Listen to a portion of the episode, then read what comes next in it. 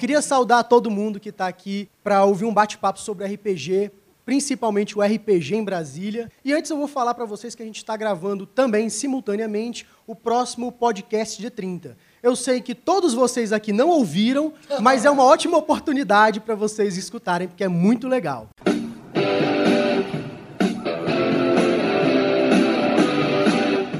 Começa agora o podcast D30, com o melhor do RPG.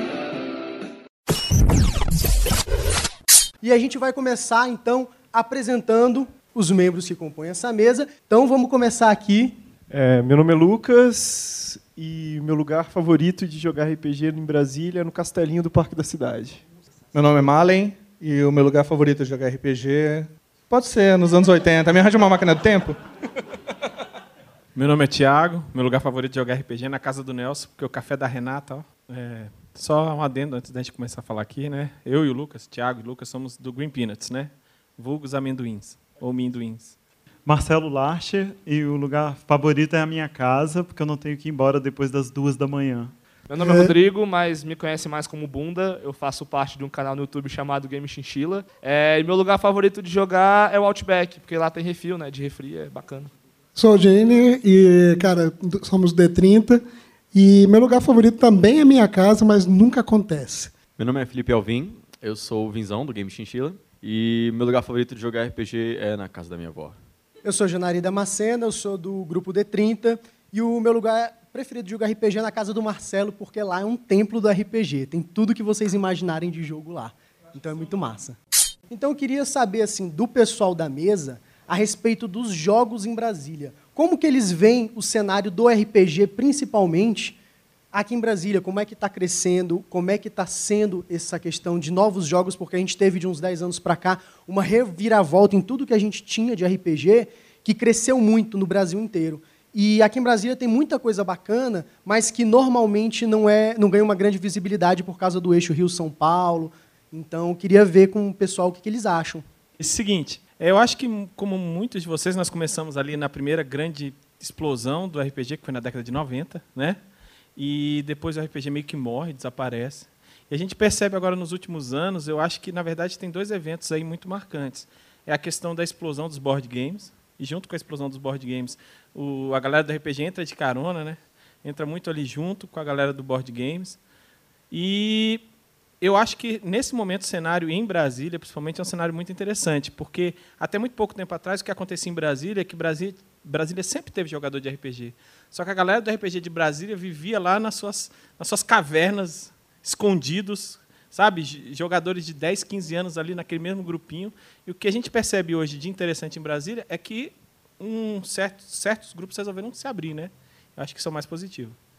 É, o que eu ia falar primeiro era isso. Brasília sempre foi um lugar onde as pessoas não se encontravam para jogar. A gente teve lojas, a gente está fazendo uma matéria para o site do D30, entrevistando os donos das lojas dos anos 90 até hoje. E era, era um lugar que tinha, e hoje em dia não tem mais. A gente até tem agora de novo as lojas de board game para jogar, e é por isso que, dez anos atrás, a gente começou a fazer um encontro. A cada dois meses, a gente faz um encontro para as pessoas se encontrarem. A nossa ideia era essa, que os grupos se abrissem. Que você fosse lá com o seu grupo, jogasse outras coisas, conhecesse novas pessoas e formasse novos grupos, novos mestres e tal. E é isso que a gente tenta fazer aqui em Brasília. Deixar de ser esse lugar em que as pessoas não, não jogam juntas. É, uma vez eu fiquei muito chateado, porque quando a gente começou a fazer os encontros de 30, teve uma pessoa que virou e disse: pô, mas é que sempre vão as mesmas pessoas, porque é uma panelinha, que isso e aquilo. Eu falei: cara, mas a gente nunca disse que vá. vão os nossos amigos. Sempre foi um evento público, sempre convidamos todas as pessoas. Todo mundo que foi algum dia no D30 tem um cadastrozinho lá. Hoje em dia não tem, a gente não faz cadastro nenhum. Mas a gente fazia de pegar um e-mail para mandar, pô, ó, vai ter um evento novo, apareçam em tudo.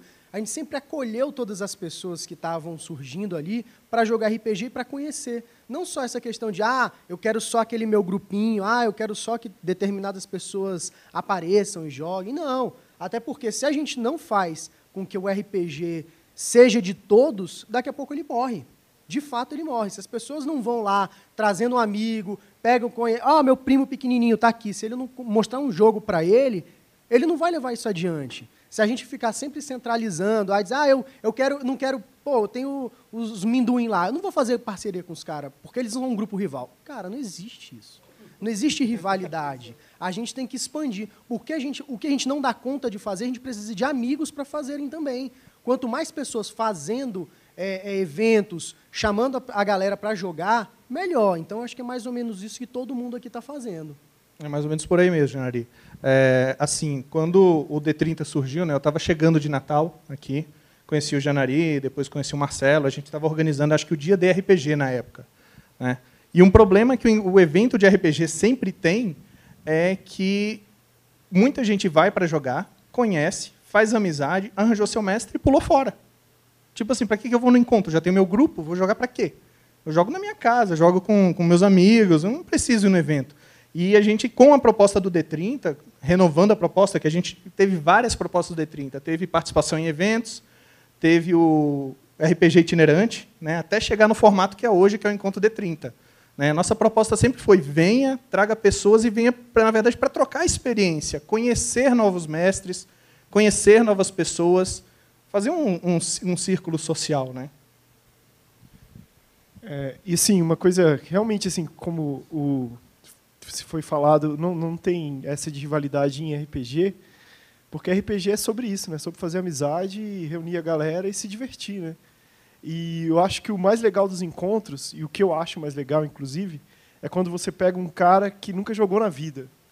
Aí você, eu sinto a responsabilidade, assim, está sobre mim a responsabilidade de iniciar o cara numa uma coisa que eu amo tanto e que eu sei que pode ser muito legal e que o cara vai, pode ser que ele leve para a vida dele inteira. Então, realmente, assim, eu acho que é algo muito legal esses encontros e é algo que a gente não tem que deixar só para nós mesmos, né? A gente tem que realmente espalhar para a galera, porque é muito legal, cara. Eu acho que nisso só quem vive RPG sabe como é tão legal você viver um outro mundo, viver uma outra coisa, sabe? E o que eu acho mais legal dos encontros é, talvez o Visão concorda comigo que o, o nosso núcleo que a gente joga mais RPG, a gente tem a maldição do D&D. Todo mundo só quer jogar D&D. Não, cara, existe mais de um milhão de tipos de sistemas e tudo mais. E o que eu acho mais bacana desses encontros é justamente isso, porque existem vários sistemas para você poder conhecer, jogar e tentar tirar essa maldição do grande D&D que todo mundo ama, tem todo um carinho, mas não existe só ele, tem outros sistemas também. É porque o lance do, do encontro eu vejo mais ou menos assim, de qualquer tipo de encontro de RPG, não, não D30, qualquer tipo de encontro, é aquela questão de você chegou, pô, tem um jogo diferente aqui, quero ver que parada é essa, pô, será que eu vou curtir? Cara, se você vai curtir ou não é outra história, mas você experimentou. Porque quando você se fecha naquele teu grupinho de ah, só vou jogar o D&D, só vou jogar o D&D, você pode estar tá jogando fora uma oportunidade de conhecer um sistema que vai te agradar mais ainda do que o D&D que você joga toda vez. E eu tenho mais um ponto. Eu sou meio psicopata do RPG. Conheci um amigo meu parecido hoje, o Malen. É... eu, tipo assim, cara, eu estou procurando sistema e mais sistema. E muitas vezes eu uso os encontros para testar os sistemas novos que eu tô lento para mestrar, sabe? E, e, pra, e minha, minha questão é uma questão meio missionária mesmo. Pô, vou apresentar um sistema novo para a galera. E meio egoísta também. Vamos ver se roda, como a gente diz, né? Vamos ver se roda. E isso eu acho que é um ponto interessante. E outro ponto interessante é que quando você se fecha num grupinho, por mais que você procure seguir as regras, que isso é uma coisa tão né, besta no RPG, mas tudo bem, é, você cria lá seus rules rules e aquelas coisas todas. Quando você joga um D&D com outra galera, você fala, caraca, essa galera joga muito diferente do que o meu grupo joga. Isso é genial no RPG, né? Então, esse ponto pode ser até mesmo D&D, que eu também concordo. Acho que tem que abrir RPG aí, ter RPG brasileiro genial, tem gente fazendo coisa genial, né? Tem gente que nem joga RPG, né? Mas, é, mas abrir, velho, abrir o leque. Eu acho Vocês, que isso é mais importante. A gente esqueceu de fazer essa pergunta primeiro, mas é importante assim. Quem, quem nunca jogou RPG aqui? Pô, eu tô vendo uma coisa estranha ali, uma pessoa que levantou a mão que acabou de jogar comigo. então já tá valendo. Não, mas. Pô, é ela porque... não curtiu, velho. Eu acho, que, eu acho que foi tão ruim que não valeu como primeira vez, cara. Eu tô, eu tô esperando Sinto a primeira muito. vez de verdade. Né? É. Mas, gente, vocês podem falar sem vergonha mesmo. A gente não vai crucificar ninguém é, porque não jogou, é, não. É só tá? porque a gente está falando como se todo mundo soubesse, mas é, eu acho que então todo mundo sabe, porque a gente já ficou explicando para ela, você já jogou agora, você jogou. essa experiência de você sentar em torno de uma mesa, é, jogando com as pessoas, tentando usar a sua imaginação, é muito legal.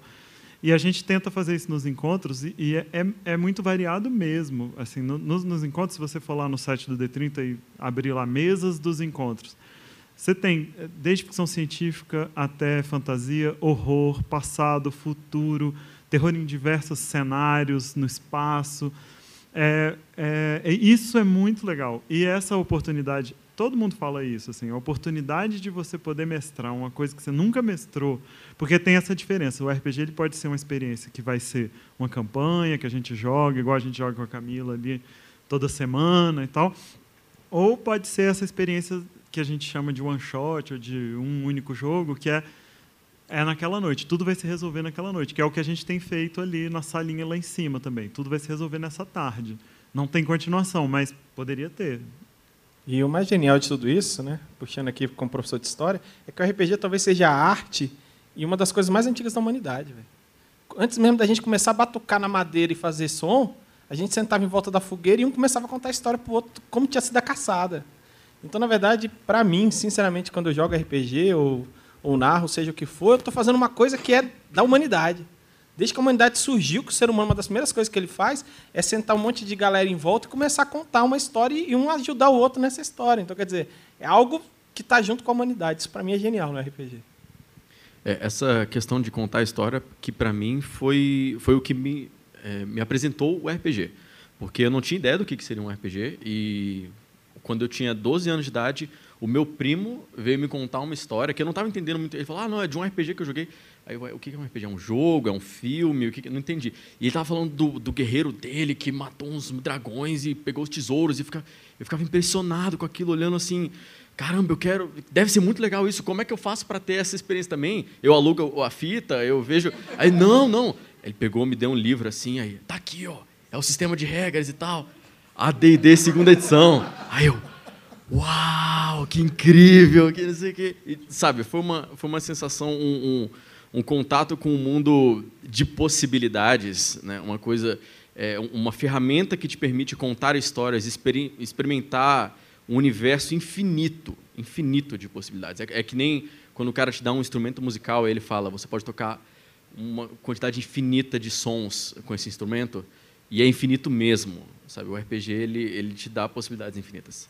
Só contar uma história que complementa essa daí, para quem joga RPG, é genial. E vocês vão sacar. Tem uma amiga nossa, Ana Vitória, ela, ela é filha, ela, ela jogou comigo e eu não conhecia ela, um dia ela me perguntou, mas você é amigo do tio Silvio, por que você está chamando o cara de tio? mas é, ela, quando ela era pequena, é, os pais dela contavam histórias de Niná e tal, e ela achava aquilo genial, as histórias dos cavaleiros que andavam pelos reinos e tal. E quando, quando eu conheci ela, ela é filha de uns amigos que jogavam com a gente. Era a história da gente jogando RPG que ela ouvia quando ela era criança, sabe assim? É muito foda. É, eu faço teste de aventura com meu filho, contando à noite para ele. Eu falo, pô, essa aventura aqui vai ficar massa. Eu conto para ele e fala, caraca, pai, que loucura essa história. Falei, ah, essa aventura quando, vai pegar. Quando a, coisa, quando a coisa é legal é porque é o filho dele que deu a dica. Aí. É, e essa história de também criança e passar adiante né, é legal também, porque eu tenho dois filhos também e, e o que eu faço com eles é, é justamente isso também. E, e, eles são super empolgados e estão aí, e se depender da gente, a geração está tá garantida. E eu lembro também que o Thiago, meu irmão, né? Quando eu também, a primeira vez que eu vi, que eu, que eu comecei a, a perceber como que era essas possibilidades sabe, eu acho que é algo realmente mágico, assim. Da, a tua imaginação é algo que não tem limite, o RPG é justamente exploração disso aí, né? E só fazendo um adendo, porque eu acho que a D&D, que D&D não é maldição. Para mim é só bless. Mas eu, eu acho também legal é, realmente testar outros sistemas, mas só jogando, eu não tenho tempo para ler outras coisas. Brincadeira. Só uma, só uma coisa aqui, eu sacaneei ele, porque ele começou jogando comigo Holy Master. Bom, a gente tem um, um, negócio, uma história legal do evento que a gente sempre fala, que foi um guri que foi com a mãe né, jogar no evento da gente, nos primeiros encontros de 30, que foi o Lucas. Né, e assim, ele ia só jogar, jogar, jogar. E ele gostou tanto que ele começou a procurar ler, conhecer os sistemas e virou mestre de jogo. Quando a gente olhou, ele estava narrando nos nossos eventos. E isso é muito legal, porque é, é a gente faz esses eventos, muita gente pergunta, pô, mas vocês ganham dinheiro com esse evento? Como é? Vocês estão ficando ricos com esse evento? Não, cara, a gente faz o que a gente quer. É a nossa hora, é o nosso tempo que a gente está dispondo. A gente sente prazer de fazer isso. E quando alguém sai da nossa mesa com um sorriso, seja de felicidade ou sádico, a gente fica muito feliz. O- e a gente tem começado, o podcast é um pouco por isso. Se vocês verem as dicas do Visão também, é muito legal. Essa coisa e o- as coisas que você escreve no Facebook sobre Forgotten Realms, que é um reino, um setting de D&D, são dicas para que as outras pessoas também comecem a ser mestres de jogo. Que isso é uma coisa muito importante, porque o que a tocha, quem, quem carrega a tocha, todo mundo carrega a tocha, mas quem carrega mesmo assim é mais pesado é o mestre que tem que preparar as aventuras e tal. E a gente tenta ajudar. O Lucas, ele um dia perguntou: "Você você pode me ajudar? Eu quero fazer". Ele tinha é, 10 anos. Aí eu sentei lá do lado dele, emprestei as minhas miniaturas e vamos lá. Ele mestrou tudo. Nenhuma hora ele me perguntou se estava certo e estava tudo certo, assim. Mas eu estava lá do lado só para ele se sentir seguro. E ele jogou, mestrou super legal. E até hoje ele me, me, me fala antes do evento, fala, você me empresta tal, tal, tal e tal miniatura? Ele já tem 18 anos. É, acho que uma das coisas também que fez a gente criar o canal é justamente poder divulgar o RPG e, e tirar essa imagem do que o pessoal tem que RPG é um bicho de sete cabeças, que é coisa do demônio, coisa do capeta. Não, não tem nada disso. Que sempre tem essa história, ah, porque menino matou irmã jogando RPG no cemitério à noite. Não, mas não, não existe isso. Só, é, se for Cthulhu, aí tudo bem, pode acontecer umas coisas. É, pode ser. Você vai matar seu pai, sua mãe. Não, gente, mentira, não mata ninguém, não. Porque tá na regra do Cthulhu. É, tá na regra do Cthulhu, você pode. Mas é justamente. Então a gente quis criar o canal para mostrar ao pessoal como é que funciona e ver que não é essa coisa toda que o povo fala. Porque tem muito. Hoje em dia ainda tem muito preconceito com, com, com, com RPG. Né? Então a gente está tentando justamente passar essa barreira e mostrar ao pessoal e trazer pessoas novas para esse mundo que é maravilhoso. Que, inclusive, assim, complementando tudo que todo mundo falou, RPG não tem o jeito certo ou o jeito errado de jogar. Todo mundo joga de algum jeito. E o jeito certo é aquele que mais diverte quem está jogando. Você pode saber todas as regras e as regras do livro de cabo a rabo e aquilo ser extremamente legal para o seu grupo, como você pode só pegar algumas regras e aquilo vai ser sempre legal para vocês também. Você pega o que, aquilo que te agrada e joga da forma como você acha melhor. Isso vai ser o jeito certo. Esse negócio de jeito certo, ah, isso está jogando errado, está jogando. Não, Cara, isso não existe. Você quer jogar RPG, você só tem que estar disposto a se divertir. Nada mais. Só um adendo do Call of Cthulhu, né? Ele é o único RPG que, em vez de você querer encarar o monstro, você passa a fugir dele. Você não olha para ele, né? A gente teve um caso de uma campanha que jogou eu, o Janari e o Eugênio. O Eugênio fez nove personagens até o final da campanha. As pessoas, as pessoas iam morrendo. Mas, mas é um é um RPG de terror. Vou contar de novo a história que a gente conta muito e até que a gente tem um pouco de orgulho, que é, é para quem já ouviu. É, a gente tem uma pergunta lá, quando você vai mestrar, quando você vai ser mestre no nosso evento, a gente pede que você se cadastre. As pessoas podem ir sem se cadastrar, mas aí pode não ter espaço né, para elas. Mas você vai mestrar, então você avisa o que, que vai ser, que tipo de sistema e tal.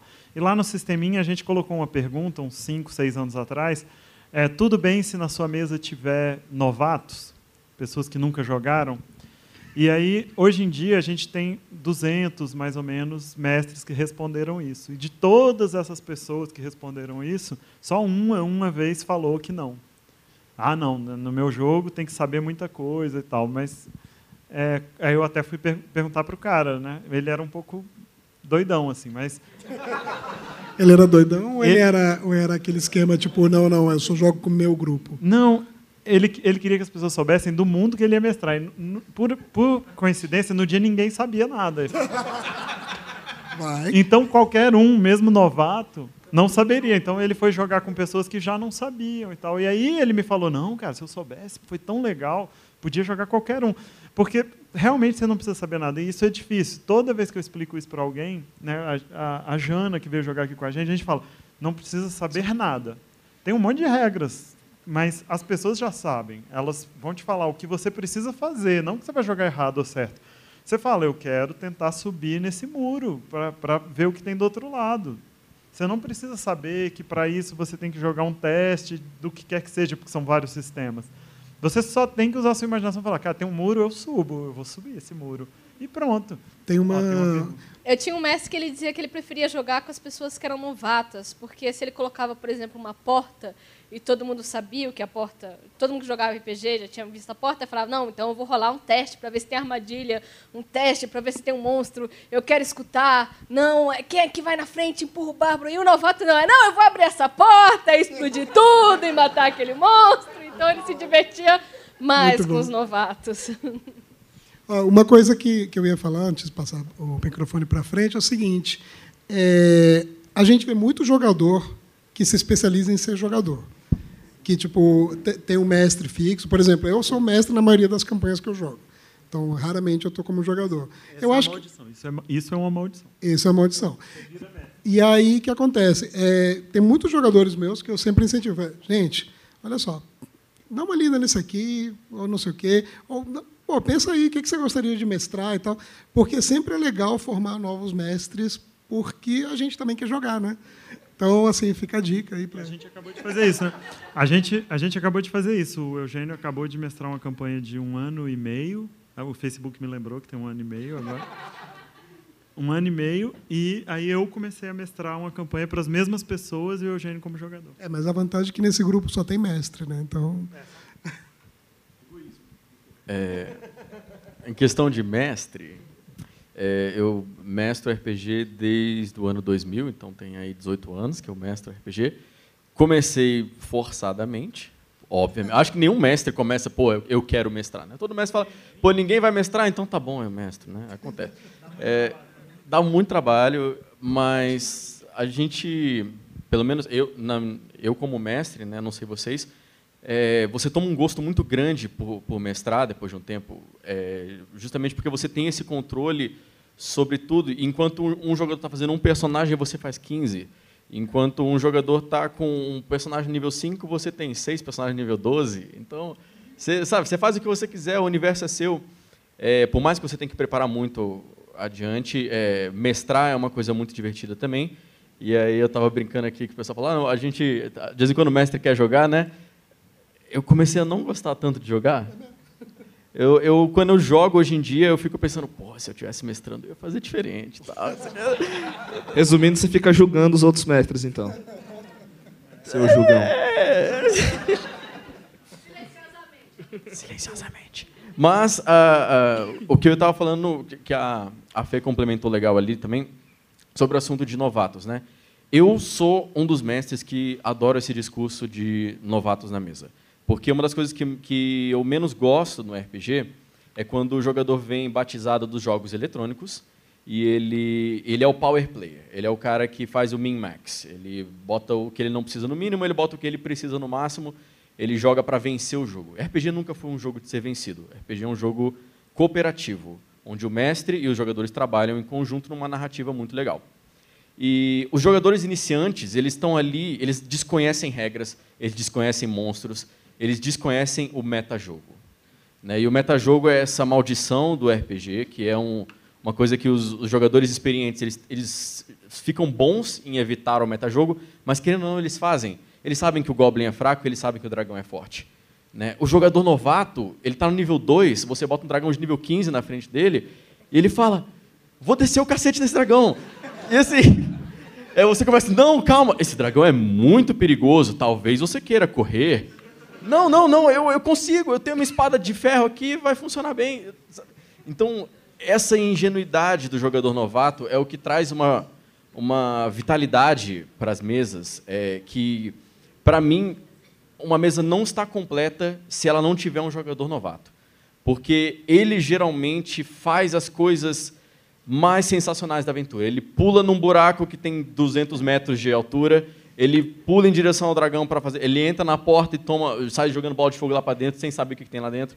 E é ele que faz essas coisas que os outros jogadores veteranos todos botam a mão na cara. Você fala, meu Deus, e dá aquele problemão. É, como você falou, acho que eu sou um dos especialistas em jogador, porque eu nunca mestrei. Isso porque eu jogo RPG tem uns, sei lá, 18 anos. É, eu sou o cara, eu gosto de jogar, não adianta, cara. Eu não tenho.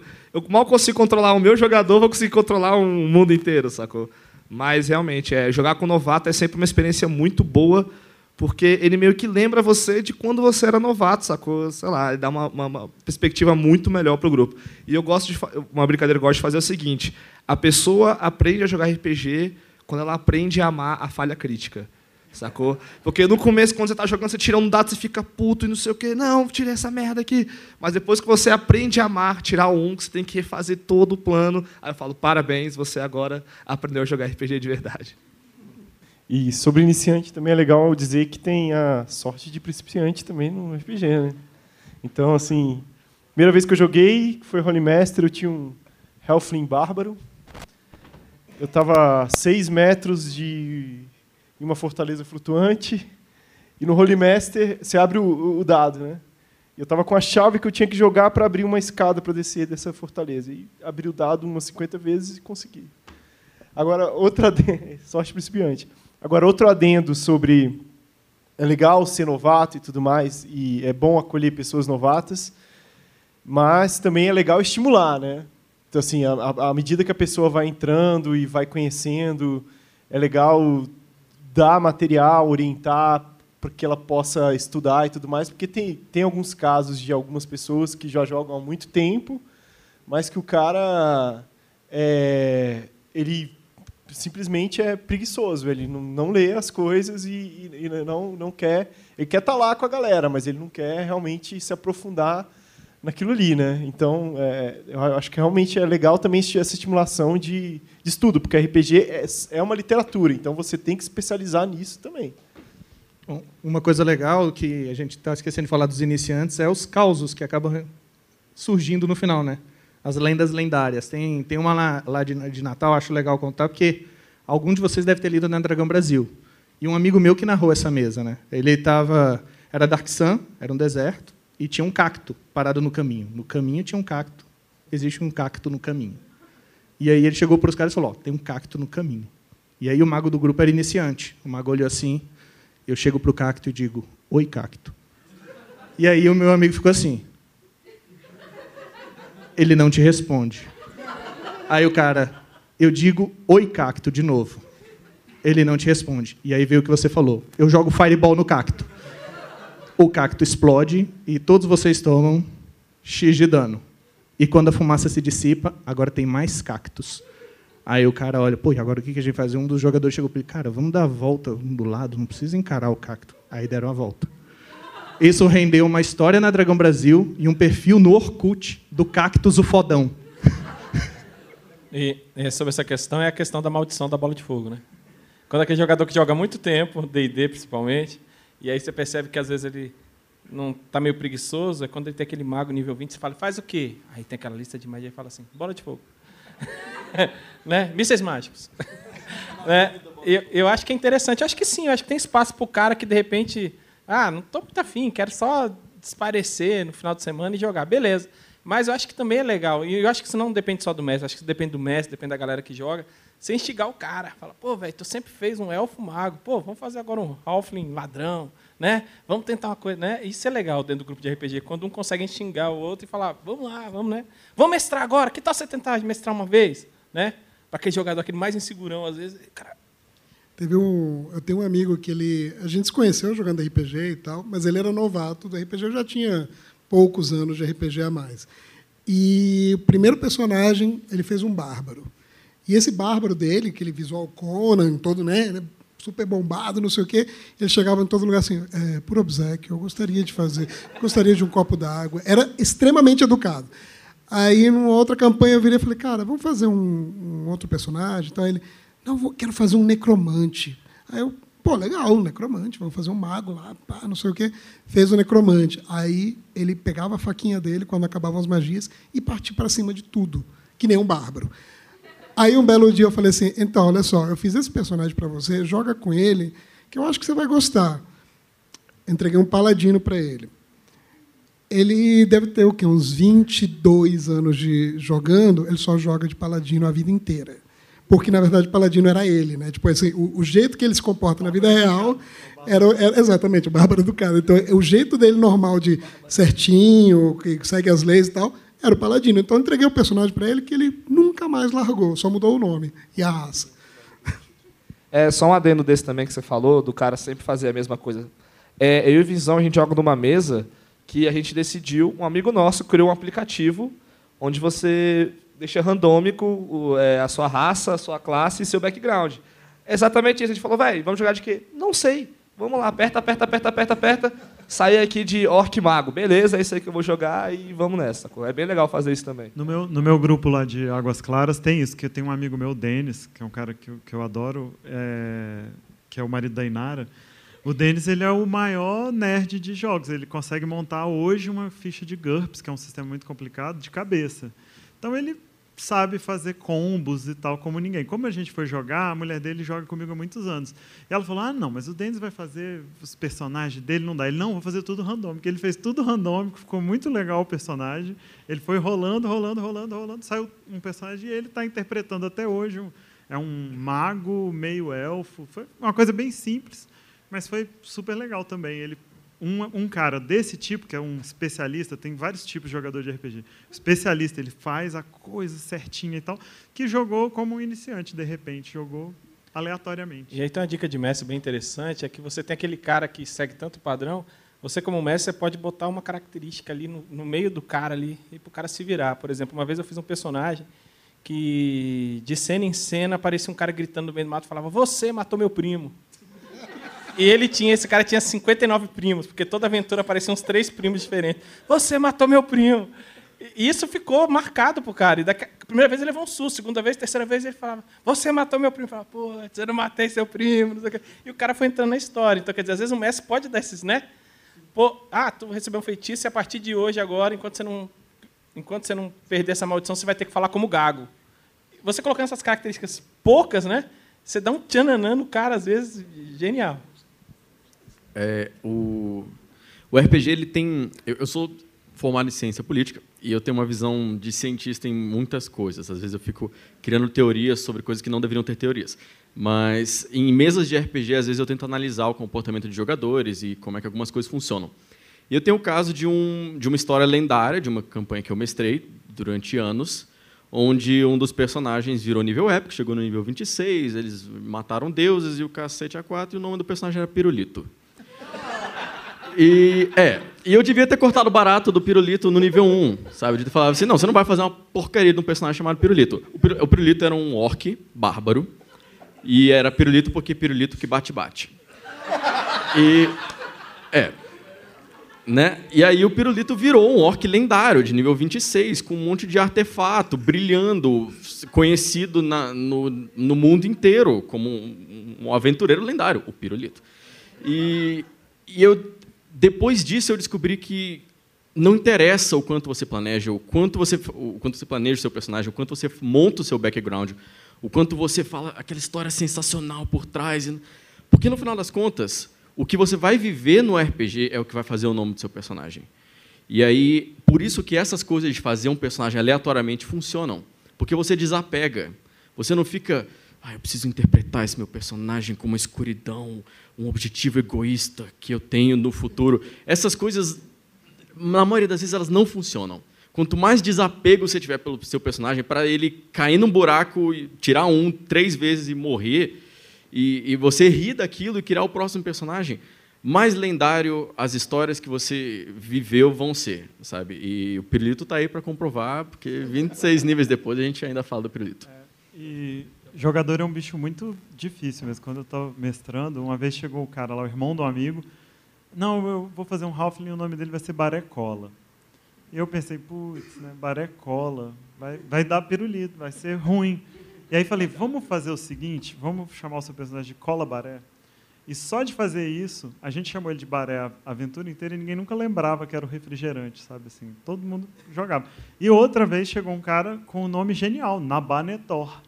Na Banetor é foda, mas na verdade era na base do Negutora. era só isso. Era um bárbaro, mas na Banetor era fera, no começo. É, a gente, todo mundo tem essa história dos nomes, né? A gente tem um Halfling, não, que na verdade é um gnomo da guerra, violento, chamado Pele Lisinha, né? Do, no, do nosso amigo. É, ele anda com potes de lama e ele passa no rosto enquanto ele... Né? E, e esse cara, ele cresceu tanto o personagem dele que, que virou, um, virou um plot assim, de aventuras gigantesco, genial, porque A, a- a- claro que foi o Lucas que fez isso, né? Que é a cara do Lucas. A, a vila dele foi destruída, a dragonesa matou os pais dele, e depois esse cara virou quase que um gancho de aventura, o pele lisinha, né? E que mais genial é que a primeira coisa que ele faz é soltar pele rochosa. Então, quer dizer. É esfoliação, a gente fala. Então, mas, assim, às vezes um nome você fala, putz, esse cara não vai render, porque, pô, pele lisinha, né? Mas não, aí você vê que né, as coisas, às vezes. Eu acho que essa parada que você falou da caracterização dos personagens, a questão da, da voz, da imposição, eu acho, um- eu acho uma pegada genial dos jogos. E assim, tem alguns RPGs que exigem isso. Tem um que se chama Malditos Goblins, do Thiago Junges, que se você falar como Goblin o jogo todinho, você ganha bônus de, de ataque, não é isso? O Malditos Goblins, se você falar como Goblin, você ganha um bônus. E aí o Janari estava narrando uma mesa e o Eugênio decidiu jogar. E a gente estava num. Era o contrário? Pronto. Gente- Pronto. Aí é, todo mundo que chegava para pedir uma informação na sala, eu mandava falar com o Janari. Tinha que falar assim a porque senão eu tava fudido. A pessoa chegava, pô, sabe dizer onde é que é o banheiro? Pergunta para aquele cara ali que ele sabe. Aí a pessoa chegava lá e ele, é à esquerda, maldito Malen, eu vou pegar você. Porque se ele parasse de falar durante o jogo, acabou. Eu perdia todos os bônus dele. Então ele tinha que falar qualquer coisa com o bônus de cópia. Cara, eu sempre tive a curiosidade de chamar um um cara que faz rima, esses. Esse free, é, free, ou repentista, esses cara que faz rap, pra interpretar um gnomo que só fala rimando. Seria legal, né? Putz, é. Jogar bardo cantando. Então, pessoal, é isso. Muito obrigado pela participação de todos vocês. É isso aí, valeu, galera.